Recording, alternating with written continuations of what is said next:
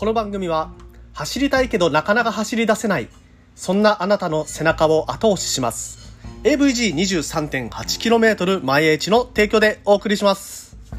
ということでおはようございます、えー昨日はモチベーションのことについて話しましたのでね、えーこういったオープニングスポンサーの枠はですねこういったあなたの背中を押しますと、えーいうことで話してみましたがまあ昨日ね私、えー宣言しまして。今日から走りますと。走り直しますと。宣言しました。走りましたよちゃんと昨日。うん。7キロね。はい。10キロ走ってない。あ7キロ？違う違う。7キロも走ってないっすよ全然。2キロぐらいしか走ってないんですけど。走行時間7分という。はい。いやでも走ったんで私の勝ちです。はい。いいんですよ。初日はねそんな感じで、えーいいと思います。とにかくね走らないより走走らないよりマシという考え方、えーこの考え方でちょっとずつね、えー自転車一旦こう夏の間暑い間やめてた方っていうのも、まあ、これからいい季節になってきますのでそういう風に自転車にまた乗り始めるのもいいのかなと思いながら今日の放送を始めていきたいと思います。それではよろしくお願いします。あ言ってなかった。この番組は えっとですね毎朝10分走りに聞くラジオということで、えー自転車についての tips と、えー放送してますのでぜひお楽しみください。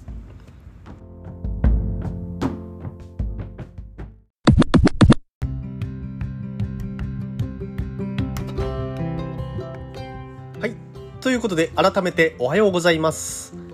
森健でございます。沖縄一周自転車ツアーのツアーガイド、そして AVG23.8km 毎日の広報として活動しております。えー今日もね、やっていきたいと思いますが、本日の話題、まあ、早速入っていきますが、何の話題話すかというと、まあ、昨日はモチベーションの話をしてて、で、まあ、その中にね、グループライドをするといいよという話もしてたかと思うんですけれども今日はそのグループライドについてちょっと深掘りしていきたいなと思っております。まあグループライドをするといいことそして悪いこと悪いことというかねまあメリットデメリットデメリットというかあのーそのグループライドに懸念されることですね。うん。この2つについての観点で話していきたいんですけれどもえっとねすいません。いいことが多すぎて、えー、1、2、3、4、5、6、7、8、うん、いいこと8個ありますね。で、悪い点2個あります。で、この、えー個数の違いから見てわかる通り、やっぱりね、いいこと多いですよ、グループライド。うん。で、そういった、まあ、どういうことが具体的にいいことなのか。で、悪いことは、まどういうことに気をつけた方がいいのかというような観点で今日は話を進めていきたいと思っております。じゃあまずはね、えー皆さんのモチベーションを上げるためにいいことから話していきたいと思います。はい。ではグループライドをするといいこと。まず一つ目。モチベーションアップ。まあ昨日から言ってるのでもうここれは、えー飛ばします。はい。モチベーションアップしますよというところですね。で二つ目。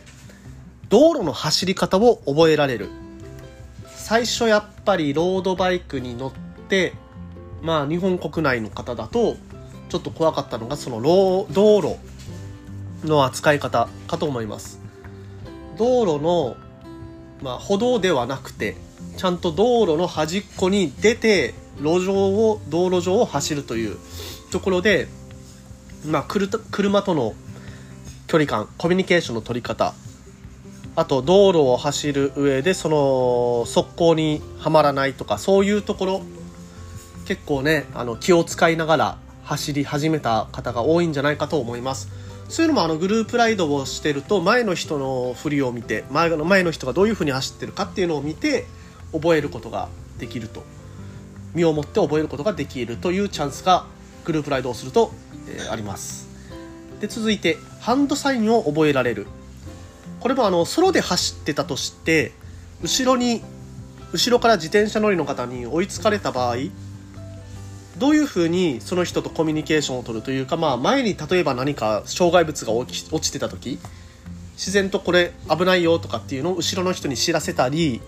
はたまたもう後ろの人がプレッシャーになってたらあ抜いていいですよっていうハンドサイン、まあ、肘をクイッとやるんですけどね、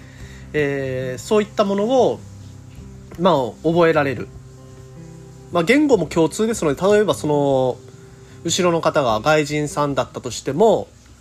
このハンドサインっていうのは、えー、有効ですのですごく路上を走る上でのコミュニケーションツールとしてのハンドサインっていうのを身をもって覚えられるかとは思います。まあ、ハンドサインにはですね、いろいろローカルルールというか、そのサークル内でのルール等も入ってきたりしてますので、独自のハンドサインが、えー、出てきたりするんですけれども、まあ、そこはね、あの、全てを正確に覚えていなくても、なんとなくニュアンスでわかるようなものが多いというか、ニュアンスでわかるようなハンドサインの出し方っていうのをやってるかと思いますので、まあ、自転車乗り同士でしたらね、まあ、そういうのを覚えるいい機会になるかなと思います。続いて、自転車のメンテナンスを覚えられる。これはま軽いメンテナンスですよね。走ってる間、というかまあ休憩時間等々に、ここら辺のメンテナンスってどうしたらいいんですか？とかって気軽にグループライドの時は聞けます。で、その、普段から自転車に乗ってる人たちって結構ね、あのこの整備に使う備品っていうのが特殊工具とかだけではなくて自分で作れる家庭にあるようなもの。まあ例えばテレフォンカ テレフォンカード今ないな。レフォンカードはないんですけれども例えばなんかクレジットカードのもう期限使用期限切れのものそれをそれに布を巻いてでそれでスプロケットの間を掃除するですとかね。まあそういった技をまあただクレジットカードはできたらね使用期限終わったら半分に切って捨ててください。使えないじゃんって、まあ、ポイントカードとかね。はい。まあ、そういった使い方ができるよとかっていう豆知識 tips を教えてくれる人もいるかと思いますので、えー、そういったメンテナンスのことについては積極的に聞いてみると楽しいのかなと思います。続いてトラブルの際安心。そうトラブルの際に安心なんですよね。例えばパンクしちゃったでもパンク修理したことないなっていう風な、えー、不安ある方多いかと思うんですけれども初心者ですとねそのパンク修理っていうのを絶対グループの中に1人2人は得意な人いますのでその人にも任せちゃうと。なんだったらね、えー、次の方にも入りますけれども、まあ、整備。整備するっていう面でそのパンク修理とか教えてもらうその場でそういうこともできるかと思いますのでトラブルの際安心。で今後の自分一人で走る際もそういったことを教えてもらうことでより安心に走れると。いうようないいところがあります。では続いて車から視認されやすくなる、ま、グループライドしてるとね当然数人で走りますので一人で走るよりは車から視認されやすくなります。でこういったグループライドに出る際っていうのは皆さんやっぱり安全保安器具ですね。こういったバ、えー、ライトですとかあと反射板とかそういったところに気を使う方っていうのが比較的多く参加する傾向がありますなのでよりこの安全意識も高まりますし車から視認されやすい集団ができるということでそういった車から追突事故等のトラブル、まあ、危険なことというのが少し、え、減るのかなというふうに思います続いて何気ない会話が楽しくなってくると。はい。まあ、自転車っていうのは乗ってる時間が非常に長い遊び。まあ、一緒にいる時間が非常に長い遊びなんですね。なので、まあ、専門的な話とかなんていうのも尽きてくるんですよね。なんかあのー、やっぱりロードバイクとかをあまりやったことがない人からすると、え、あんな長い時間自転車乗ってて何話してるの？ってえー、よく聞かれたりするんですよ。ね、普通のこと話してますよね。皆さんね。今日晩ご飯何作ろうかなとかそういえばさ、最近なんか肩凝っててさ、みたいな。全然ね、自転車と関係ないようなことも話してるんですけど、なんかそれが楽しいんですよね。あのー、会社とか、まあ、家族とかそこら辺のコミュニティから離れたところであまりその気にしなくていいそういう体裁を気にしなくていい仲間とこう何気ない会話を楽しむっていうことは非常にねあの社会人になってから必要かなと私も感じてました、えー、それが一つですね。で、えー、最後いいところ仲間と楽しさを共有できると。まあこれは言わずもがなと。実際グループライドに参加してみたらあこれはこれがそうなのか。え、実感できるところかと思いますので、ぜひ参加してみてください。では悪い点、2つだけね、パパッと上げていきます。もうね、8分43秒なんで1分もないです。頑張ります。はい。えー、まず1つ目。人にペースを合わせないといけない。ね。まあ、人にペースを合わせるというのが、えー、時には、時にはというか、人にペースを合わせるって意外とね、大変ですよね。まあ、自分のペースで普段からずっと走ってる人っていうのは自分のペースが他のペース他の人のペースに合わない場合っていうのはそこを調整しないといけないちょっと疲れてしまいます、まあ、すごくペースが合わないってなると、まあ、お互いにねあのあまりいいことはないのでこれはですね事前にどれぐらいのペースのライドなのかっていうのを確認しておくっていうのは一つ大切になるかなと思います。これからグループライドに、参加されたいという方ですね。で、え続いて2つ目。どんな人が来るのかわからない。そう。どんな人が来るのか分からなくて初めは怖いですよね。皆さん。誰しもがそうなんです。でも基本的にグループライドをしているローディっていうのは常に新しい仲間を求めてます、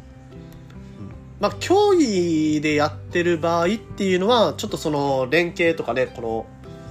えー、戦闘交代をどうやってやっていくとかっていうのが出てくるのでそのガチ連のガチ連の時っていうのはちょっとこう控えた方がいい場合もあるかもしれませんけれども基本的なそのゆるポターですとか普通のグループサイクリングですっていうふうに銘打ってるところっていうのはもう新しい人大歓迎ですのでぜひともねそういったちょっと怖いなと思ったところあってもまずは飛び込んでみると。そこら辺が、えー、いいのかなとそこら辺が大切なのかなと思いました。ということで本日はグループライドするといいこと、そしてちょっとね、悪い点もあるよというような話をやってまいりました。AVG23.8km 前エッジでは、初心者、中級者、上級者、はてな、うん、というあたりまでのグループライドを中心で、えー、イベントを企画しております。まあね、あのー AVG23.8km 毎日はグループライド新人さん大歓迎ですので、えー、ぜひとも、まあ、最初にねこういった道路の走り方とか まあハンドサインとかわかんねえなとか、えー、保安部品とかってどういうのつけるのがいいんだろうとかっていうふうに思ってる方ぜひとも参加していただければと思います。お待ちしております。それでは AVG23.8km 毎日森健でした。また明日。あ今日も気をつけていってらっしゃい。